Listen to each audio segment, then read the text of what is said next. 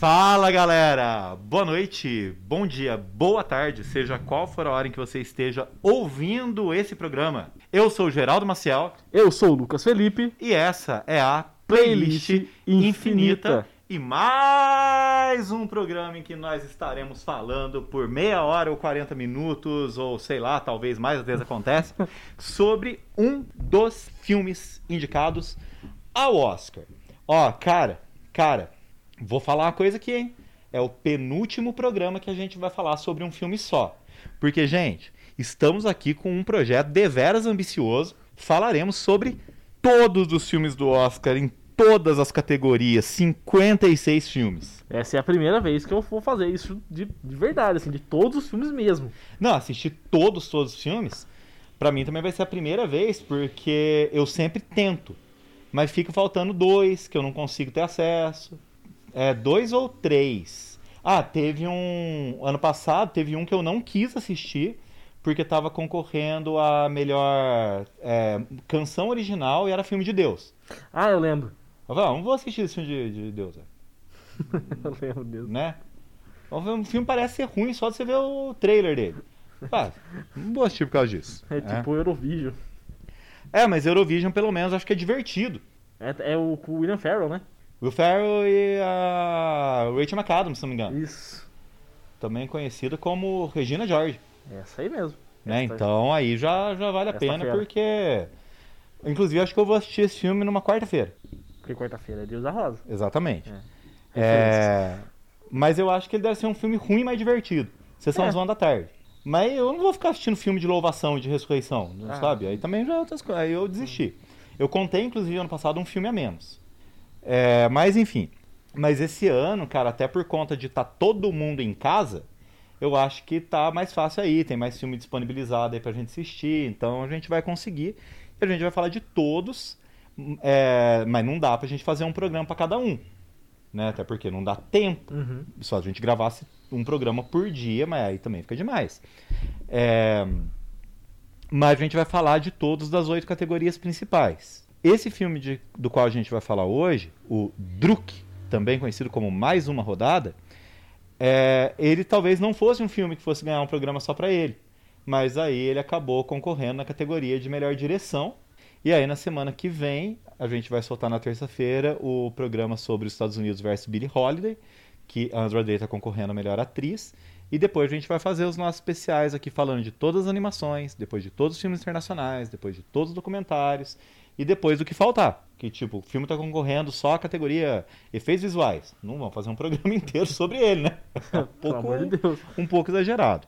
Galera, mas antes de mais nada, sigam-nos nas nossas redes sociais. Eu tô lá como Geraldo Maciel JR Eu estou lá como Salve Lucão. e a gente sempre faz postagens sobre os filmes que é, saíram na, na- aqui no, no nosso programa, né, nosso podcast. Também coloco lá nos meus stories sempre os filmes que eu estou assistindo. Então, se vocês estiverem assistindo também, comenta lá o que, que vocês estão achando, o que, que vocês não estão achando, o que, que vocês estão achando dos programas. É, e a gente tem também a nossa própria playlist que vai aumentando a cada programa, sempre com duas ou mais indicações. Só procurar no Spotify ou no Deezer a playlist infinita. E se você não encontrar a playlist, manda uma mensagem pra gente que a gente manda o link pra você. Certíssimo. Agora, cara, vamos falar desse filme que está concorrendo em duas categorias, né?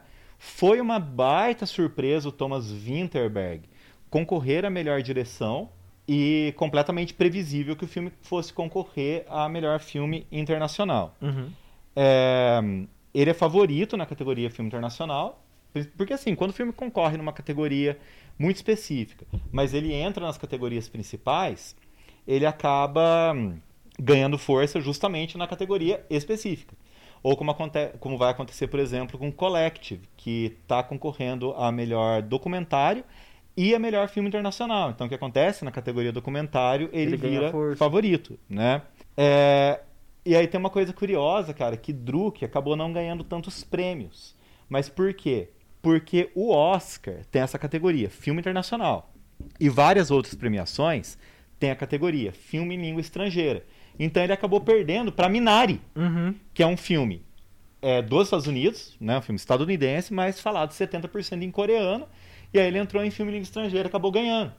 No Oscar isso não vai acontecer, porque ele não é um filme efetivamente estrangeiro. É, então no Globo de Ouro e no Critics' Choice aconteceu isso. E agora a gente vai ver porque no BAFTA, que é uma premiação que esse ano tá toda diferentona, ele está concorrendo na categoria filme em língua não inglesa, roteiro original, direção e o Mads Mikkelsen está concorrendo em melhor ator. O que é bacana também. Porque ele é um baita ator. Ele é bom pra caramba, esse cara, velho. Eu olho, olho pra cara dele e falo, mano, isso é muito firmeza. Não, ele é muito bom, cara. E Inclu- ele é tranquilamente o maior ator dinamarquês hoje. Eu queria fazer aqui um adendo que eu preferia que ele tivesse concorrendo a melhor ator no lugar do Steven Yeun. Rapaz do céu!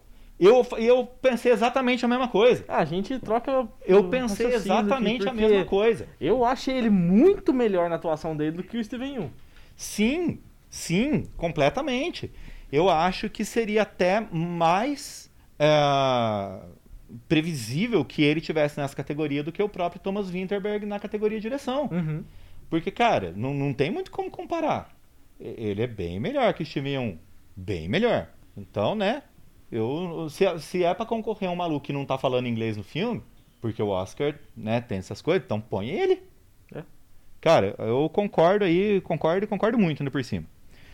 Agora vamos falar rapidinho aqui de quem é Thomas Winterberg. Nossa senhora, eu errei o nome do cara. Thomas Winterberg. Cara, ele é ninguém mais, ninguém menos do que o fundador do movimento Dogma 95 junto com o Lars von Trier. Porém, as pessoas ouvem falar muito mais do Lars von Trier porque ele é um diretor muito mais polêmico, Ele faz filmes mais provocativos, digamos assim. mais provocativos e ele mesmo é polêmico, né? A figura dele. Então ele faz um filme que todo mundo comenta. Ele fez um dos filmes ali que é considerado um dos filmes mais tristes da história, que é o Dançando no Escuro, com a Bjork.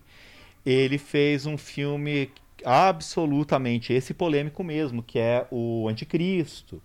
Depois ele faz aquela aquele filme duplo dele lá, né? Dois filmes de duas horas né? cacetadas, que é o Ninfomaníaca. É, e fora isso, ele tem uns filmes assim um pouco mais normais, por assim dizer. Normal no sentido de não causar tanta polêmica só. Melancolia, por exemplo, é um baita filme. Dogville, filme absolutamente interessante também, genial, assim, que vale a pena. Vale a pena assistir. Depois ele fez o Manderley, que é a segunda parte do Dogville, que não é tão bom. Uhum. E o Thomas Winterberg é o criador do movimento Dog- Dogma 95. E aí eu pergunto, você sabe o que é o movimento Dogma 95? Não faço a menor ideia. É o maior movimento do cinema dinamarquês. Só que é muito louco, porque sentaram lá o Thomas Winterberg e o Lars von Trier, eles falaram, vamos criar umas regras para esse movimento. Ele só chama Dogma 95 porque eles fizeram isso no ano de 1995. Uhum. E seria mais ou menos assim: câmera só na mão. Você não pode usar luz artificial. A, a fotografia do filme é a fotografia do ambiente, natural. Você não pode usar trilha sonora externa. As músicas que estão tocando no filme têm que ser músicas diegéticas. Quem acompanha o nosso, o nosso programa aqui, eu já usei a palavra diegético muitas vezes. Porrada de vezes. Porque eu sempre digo, gente, eu gosto de dar informação para as pessoas, então se você acompanhar o nosso programa aqui, você vai aprender muito sobre cinema, hein? Pelo menos dentro do que a gente sabe aí, porque a gente também não sabe tudo de cinema, mas estamos sempre estudando. né? Eu, pelo menos, meu amigo Lucas aqui, já não sei se ele vai afirmar isso não. É, um pouquinho de vez em quando, assim, a gente busca um pouquinho de informação, mas ele estuda muito mais que eu, não tem, não tem nem comparação. E mas qual que é o problema do Dogma 95? Dizem por aí que nenhum filme dos caras conseguiu, porque tem mais, não é só aí de regra. Uhum. É, nenhum filme dos caras conseguiu obedecer todas as regras que eles criaram. né?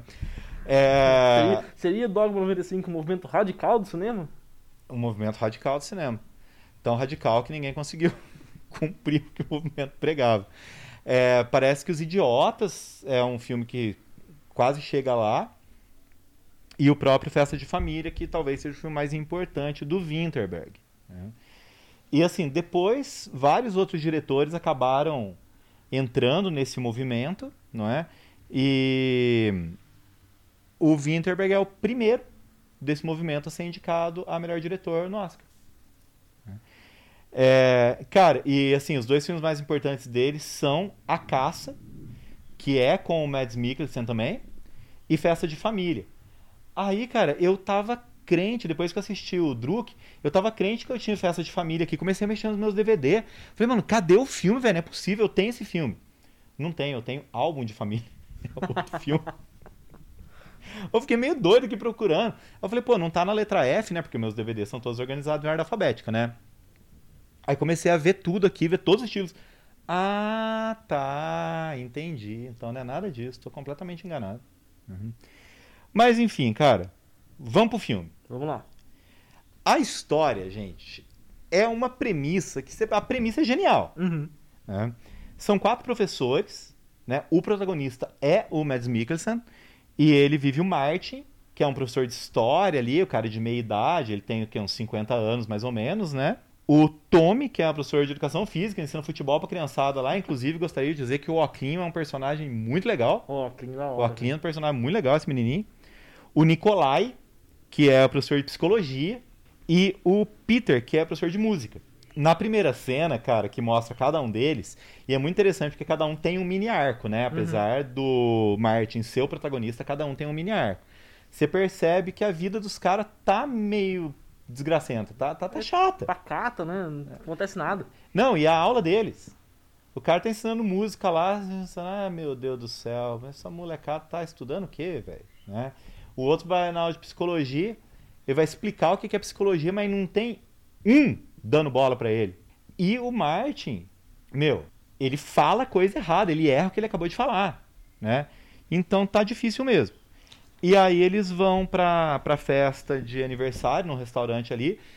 Cara, uma coisa que eu achei legal, os quatro são amigos e você compra a amizade deles. Sim. Você entende que aquela é uma amizade genuína. De anos já, aparentemente. Sim, de muitos anos. E assim, só mera curiosidade aqui, o povo tudo lá que se junta em torno do Winterberg, eles são todos amigos mesmo, viu? Na, na, na vida real. A, as equi... Tanto que grande parte do elenco do Druk tá no A Caça. Eles são, isso, cara. eles são amigos mesmo, eles se apoiam, Os tudo é... trabalham junto, né? Sim, Bacana, sim. você cria um vínculo ali. Sim, é, é bem legal. E mesmo o Mads Mikkelsen tendo, tendo ido para os Estados Unidos, feito vários filmes lá, fez Hannibal, a série, né? Fez um monte de coisa. Ele continua voltando e fazendo coisa no Canadá com os amigos dele, cara. Eu acho isso muito legal. Porque. No Canadá, não, desculpa. Na, na Dinamarca. E a, a, a, a indústria de cinema na Dinamarca é muito pequena. É muito pequena. Então os caras acabam se aproximando mesmo assim e, e virando brother, sabe? Uhum. Eu acho, acho muito interessante isso.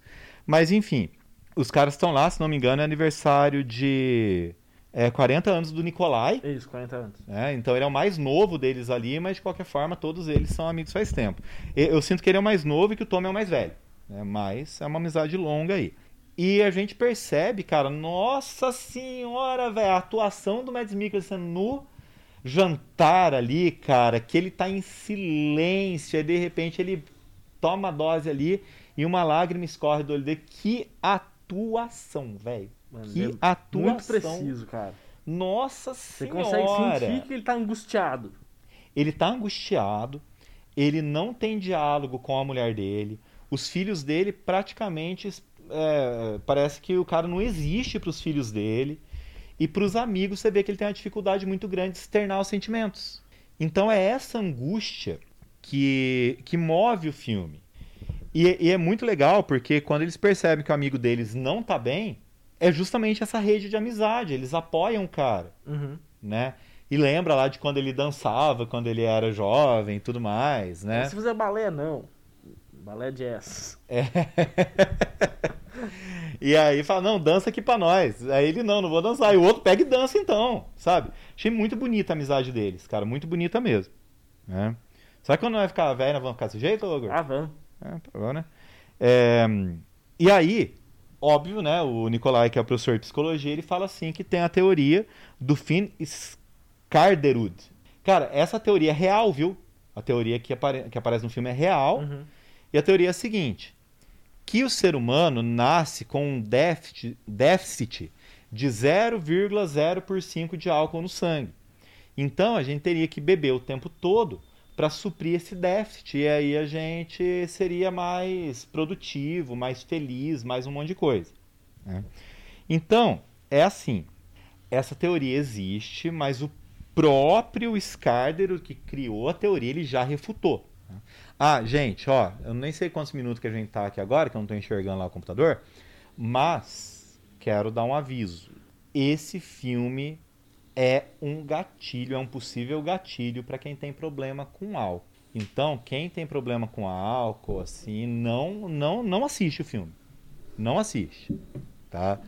É, é, é um filme complicado porque os caras bebem o tempo todo. O tempo inteiro, cara. Né? Depois que tem esse primeiro jantar deles, o tempo todo eles estão bebendo.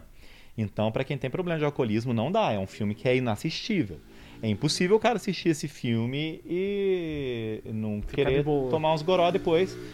Né? Nossa, então é perigoso. Então ele é um gatilho forte, né? Mas também quero fazer um comentário agora depois desse aviso. O filme não está romantizando o álcool. O filme não tem nenhum moralismo. O filme não está julgando. E o álcool é quase uma um- uma desculpa para tratar de outras coisas. E aí é justamente a pergunta que está dando título aqui ao nosso programa. É possível ser feliz? Sabe? É, é- é exatamente essa questão. Porque todos eles estão vivendo uma vida muito incômoda. Ou talvez incômoda por ser cômoda demais naquele, naquela altura da, da vida, sabe? Uhum. Então o que, que acontece? Eles estão nessa crise de meia-idade, que todo mundo vai passar, tá? É, o, o mais jovem ali, que talvez seja o cara que está com a vida menos problemática, que é o Nicolai, falando 40 anos, é, ele é, né, acaba sendo que menos tem problema ali, ele que dá a ideia, porque ele é psicólogo, obviamente. E aí eles resolvem fazer alguma coisa justamente por causa da crise maior que está sendo a crise do Martin, né? Pelo menos a mais aparente pra gente. Então, olha só, você tem, todos são professores. Você tem o desinteresse dos alunos, porque quanto mais velho você fica, mais difícil é você falar para o público jovem. É, você tem, consequentemente, uma frustração na vida profissional, estão dando aula na mesma escola há muito tempo, todos eles. A mesmice da vida pessoal, que é todo dia a mesma coisa e tudo mais. É, as pressões da vida familiar. O, o Nicolai, eu não lembro, ele tem dois, três filhos, né? Três filhos. Ele tem três filhos, crianças, e a mulher, ela pressiona muito, ela ali Mulher manda só briga com ele, cara, nunca vi.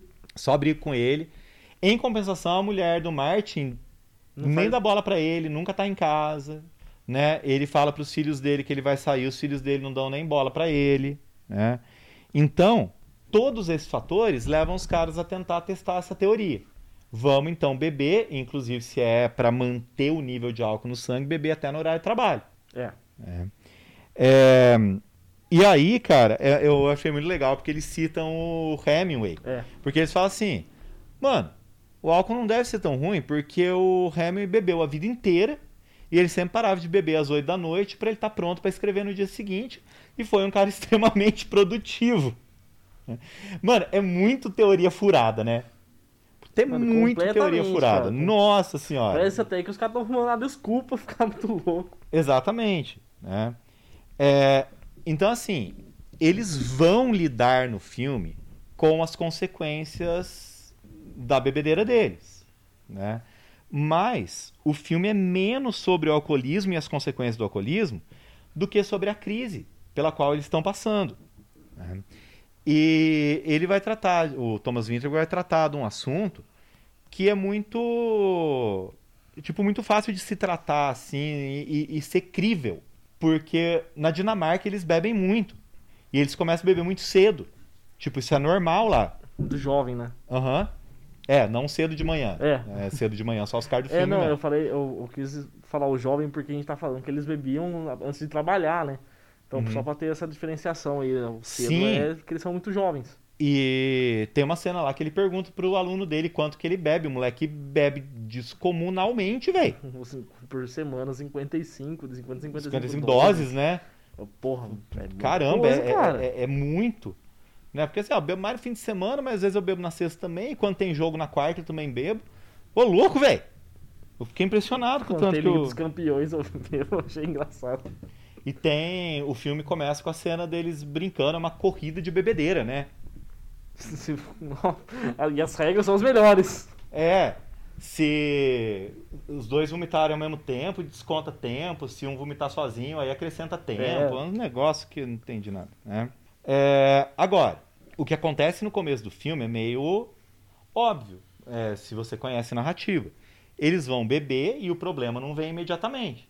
E, mano, você percebe que o rendimento, principalmente do Martin, melhora exponencialmente Mano, mas muito. a aula dele fica outra. E assim, os alunos, um pouco antes de acontecer isso, estavam pedindo a cabeça dele. Porque ele fala, ah, gente, eles falam, né? Os pais falam, os alunos falam, todo mundo fala. Ah, a gente é, precisa se preparar aí pro vestibular deles lá, não sei como é que é o esquema, e você não tá cumprindo as expectativas, você não tá ajudando a gente. Meu, depois que ele começa a beber, o negócio fica uma maravilha. E aquele negócio, né? Ele põe a bebida lá na, na garrafinha de, de café e fica bebendo durante o dia. É um negócio assim que, eticamente, é Questionável. muito questionável. Mas o filme em si não questiona, Uhum. porque a gente precisa entender que o filme não é sobre isso, né? Não é o, o, o assunto. E aí você percebe a aula dos outros, talvez o Nicolai seja que menos apareça, mas a aula dos outros também melhora Uhum. né? Eu achei muito engraçado a hora que ele tá treinando futebol lá, que o Oclean pede água pra ele, porque a mãe dele Esqueceu a garrafinha. esqueceu, né? Que o Oclean é um menininho. Quantos anos tem aquele menino? Sete, Ah, oito? deve ter por aí, Por aí, 6, né? 7. É, E aí, é, não. Ô, não sei quem, dá água aí pro Oclean. É, mas por que, que você não dá? Porque você tem que ser camarada. Vocês estão jogando no mesmo time. Melhor desculpa que ele achou, velho. não, achou rapidão, né? Porque, Não, pô, vai dar que- pinga pro Oclean, é sacanagem. Sacanagem. né? É... E o... Mas de verdade, cara, eu achei o Akin um personagem muito legalzinho. Né? Porque o...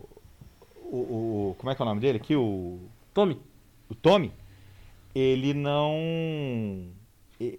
Ele, ele não abandona o menino, que é um menino que sofre bullying, né, cara? O menino tá sempre lá com ele e tal. E quando acontece o evento final do filme, que a gente não vai revelar, é, não esquecem do menino também no, no roteiro, né? Então isso eu achei, achei muito bacana. né? Mas, cara, basicamente, do que, que a gente tá falando? O álcool acaba sendo ali naquele momento um negócio que vai ajudá-los a lidar com os problemas da vida adulta, mas vai gerar outros problemas também. né? A questão é que aqueles homens não sabem muito o que fazer, porque se pensar, depois de tanto tempo no mesmo emprego, vivendo a mesma vida, com tudo muito repetitivo, uma rotina muito estabelecida com o casamento, com o filho, é possível ser feliz? Ou, melhor ainda, uma pergunta até mais filosófica. Quem a gente é no momento atual? Quem a gente é no nosso presente? Quem a gente é no momento que a gente está vivendo? A gente é a gente mesmo? Ou a gente é uma cópia do que a gente deveria ser, uma cópia imperfeita? Né? A gente gente tá- é o, o que o Platão falou né? do, do, do nosso mundo sensível. Né? Cadê o nosso ideal? É, E- A gente tá, uma, uma representação do que a gente tem que se adequar devido o decorrer da vida, né? Pô, a gente deixa, abre mão de certas coisas pra se adequar ao que a vida vai te, te trazendo, É, né? E nesse abrir mão, o que é que a gente esqueceu? E assim, como o consumo de álcool entre os jovens é muito alto lá também, fatalmente a gente vai fazer essa comparação entre a juventude e a vida adulta. E o filme é sobre a vida adulta, não é sobre a juventude. Uhum. Então, nessa vida adulta, quem é que a gente é? Né? Em que ponto que a gente se perdeu? Quando a aula do Martin melhora, será que ele não estava simplesmente é, se reencontrando? O problema, aí vem o, o grande problema do filme. É, se você se incomoda com pequenos spoilers, você para o programa aí agora, depois você volta, depois que você assistir o filme. Esse filme está disponível para aluguel no, no, no YouTube. É, se ele está se sentindo tão bem, e aí de novo é o Nicolai que propõe o negócio, porque o Nicolai só não tem ideia que preste, né? Cientista maluco. É, não, e eles, cientistas mesmo, que eles vão É, porque- relatando tudo, eles vão registrando tudo, né? Ué, se a gente se sente tão bem, por que, que a gente não aumenta? E aí o Martin compra muito a ideia. Na verdade, surge numa conversa com ele ali, né? É, por que, que a gente não aumenta então? E, e leva ao extremo o negócio? Será que vai continuar melhorando se um pouco de álcool é, melhorou um pouco a nossa produção? Será que a gente aumentar o álcool? Não vai aumentar também? E aí começa a vir o outro momento, que é o momento da degradação. É. Todos eles passam por um momento de degradação.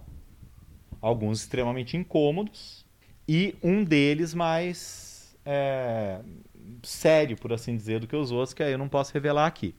né? Gente, eu extraí aqui um aspecto filosófico do filme e tudo mais, mas a gente pode dizer que esse filme é uma tragicomédia. Né? Ele não é um filme moralista, a abordagem é muito realista justamente sobre a fragilidade humana, porque aqueles homens são pessoas realmente que estão passando por um momento de fragilidade e alguns estão completamente devastados por dentro. O Martin está devastado. né? É, mas o tom é atrás de cômico. Você ri muito no filme. Mano, é, antes da gente começar a gravar, eu até comentei uma cena aqui do. co- co- Como é que é o nome do professor de música? É o Peter. O Peter. Tocando piano, só de cueca, cara. É, então, acontece muita coisa engraçada. Acontece muita coisa engraçada no filme, você se diverte muito, mas aos poucos ele vai se tornar mais dramático. O único probleminha que eu senti no filme é que não tá muito bem equilibrado. A hora que vai fazer a transição da tragicomédia pro drama, você fica um pouco perdido ali, então deu uma escorregada no quiabo ali e ficou um pouco desbalanceado, né? Então esse é o- um problema que eu achei no filme. Mas, novamente, a gente tem que entender que esse filme não é moralista. Não é aquele filme que no final vai condenar o álcool e também não é um filme que vai fazer o elogio e romantizar o álcool. Não é absolutamente nada disso. Mas todos os personagens vão passar por momentos complicados. né? Aí, para fechar o negócio aqui, eu vou repetir a informação que está óbvia desde o começo. O Mads Mikkelsen não precisa provar nada para ninguém, mas ele prova que ele é um excelente ator, né? E assim, a- ele dançando, velho. Mano, Ele dançando é um negócio que você pensa. Eu gostei desse filme nesse momento. é muito envolvente aquela cena. no- né? É- é A muito última cena envolvente, filme né? ali que é incrível, cara. Só que assim, cara, agora, agora, gente, de verdade, eu vou dar um baita spoiler aqui. né? Que, pra mim, aquela cena final. Spoiler, hein, gente? Tô avisando, spoiler. Aquela cena final que eles estão é, almoçando, né? Sim. Ali de novo, todos juntos, eles vão beber novamente. É logo depois da morte do Tommy. Porque o Tommy é o, tem, o único que tem um fim efetivamente trágico. É. né? Então eu acho que desequilibra um pouco o negócio porque eu não senti tanto peso da morte dele. Eu acho que isso estragou um pouquinho ali, embora passe a ideia ali de que ele é, vá aproveitar pequenos momentos também, porque a molecada passa ali que eles estão fazendo a bagunça deles de acabou o ano, a gente se formou, os professores se juntam lá, agora estão na rua, não estão mais na escola, né? E aí eles bebem juntos, se divertem e ele dança pra caramba. Eu não sei, cara, alguma coisa ali me incomodou nessa transição, parece que tirou um pouco o peso da morte do, do Tommy, Eu também senti isso. sabe? Porque, é. Não, não sei, cara. A morte de um amigo tão próximo assim devia ser uma coisa mais doída, Amigo de vida inteira, né? né? Tipo, Pô, não tô, não tô dizendo que não foi doído, mas não foi mostrado. É. Entendeu? O, o- o cinema é isso, né? Cinema é imagem. Então, não sei, cara. É a, única coisa assim, que me incomodou um pouco no filme, porque eu achei o filme muito bom. É um filme gostoso de assistir, apesar de pesado. Não, não é aquele negócio que vai rasgar seu peito de tanto sofrimento, sabe? É, Quero até ir mais atrás de filmes aqui do, do Thomas Winterberg pra ver como é que é o esquema ali, porque o Festa de Família achei que tinha, mas não tem, então me confundi todo, agora eu quero assistir também. agora, agora eu tô com vontade. Né? É, mas eu entendo completamente, tem gente que tá gostando muito desse filme. É, entendo que ele seja o favorito na, na corrida aqui pro Oscar de filme internacional. Mas já vou falar aí, hein? Não, eu não votaria nele. Se eu fosse membro da Academia de Cinema de Hollywood, eu não votaria nele. Mas eu não vou falar qual que é a minha escolha, não. Vou deixar a minha escolha aí pro programa que a gente vai falar só dos filmes internacionais. É, e obviamente a gente não vai falar tanto desse filme, que a gente já falou o suficiente, né? Uhum. A gente vai falar dos outros lá, mas vou deixar aqui no ar. Eu não votaria nele. Mas ah, você acha que a indicação de melhor diretor pro Thomas Vinterberg é justa? Eu acho. Eu acho uma indicação justa, sim. Eu achei bom o trabalho dele com câmera também, cara. Eu achei uma. uma que ele conduz muito bem o negócio. É, então acho que é justo ele ocupar essa quinta vaga aí, não para ganhar, obviamente. É, É. vem como, vem como ali só pra ser um um azarão ali. É, mas eu acho justo sim. Achei, achei justa. Na verdade, ele entrou na vaga que todo mundo esperava que fosse a Regina King. Isso. Seria muito interessante ter a Regina King, né? E teríamos Três é, mulheres. três mulheres, né? Chloe Zhao, Emerald Fennel ali concorrendo, ia ser muito legal. Mas eu também, vamos ser justos, eu não acho que a direção da Regina King seja das melhores. Eu não acho que a direção dela chegue perto, nos pés da, da Chloe Zhao e da Emerald Fennel, por exemplo. né? Mas eu achei, achei bom sim o Thomas Winterberg tá lá. E esse filme ele tem ganhado muitos prêmios, né, em festivais internacionais aí. É, ele perde pro Minari, né, no, quando o Minari tá, tá no, no páreo, mas ele tem ganhado algumas coisas. Então ele entra como franco favorito aí. Mas vocês saberão aí daqui a duas semanas o, o, o meu, o meu escolhido. É. E algo a acrescentar? Cara, é. Não, acho que. Eu tinha certeza que você ia dar essa puta pausa pra falar não. É que eu fiquei pensando aqui o, o- alguma coisa que eu podia acrescentar, mas acho que a gente falou tudo. Né? Então, beleza, vamos lá para as nossas indicações. E, cara, eu fiquei muito na dúvida. Porque, assim, eu falei, a gente vai assistir um filme que basicamente é sobre uns caras bêbados. É, né? E na hora, na hora, na minha cabeça, vieram duas músicas. E aí eu falei, vou assistir o filme primeiro pra ver qual que tem, tem mais a ver. Né? E aí eu vou indicar uma música que começa assim. Por que será que o homem, quando foge de si mesmo, se afoga na bebida? Não vou falar o resto aqui, porque senão daqui a pouco o programa vai ser tirado do ar. Mas é. A música chama Beber Até Morrer, do Rato de Porão. Né? Tá lá no disco Brasil do Rato de Porão, que agora esse disco voltou a ser falado. Tá todo mundo falando do Brasil, porque eles falaram que esse disco que foi é, lançado lá na década de 80 foi profético e tá falando da situação do Brasil agora. Várias músicas. Então é um disco que voltou aí. Mas esses versos no, no começo tem tudo a ver, né? Porque os caras, em determinado momento, eles estão fugindo deles mesmos, ou pelo menos daquela vida que eles têm que eles não levam, que eles não querem levar, melhor dizendo. E fugir daquela vida seria talvez se encontrar. A música do Ratos é muito mais trágica, né? mas fica aí. Essa é a minha indicação. Beber até morrer do Rato de Porão. A outra que eu pensei, fica aí menção honrosa, mas não vai entrar na nossa, na nossa playlist, é Too Drunk to Fuck do Dead Kennedys. Mas aí é só a menção honrosa mesmo. só menção honrosa. É, a minha indicação é Saideira do Skank, que é uma puta música divertida. É, em, contra, em, em contraste com o, algum- o tom do filme, que não é tão, contém, né, tão feliz assim. É uma tragicomédia, como a gente comentou.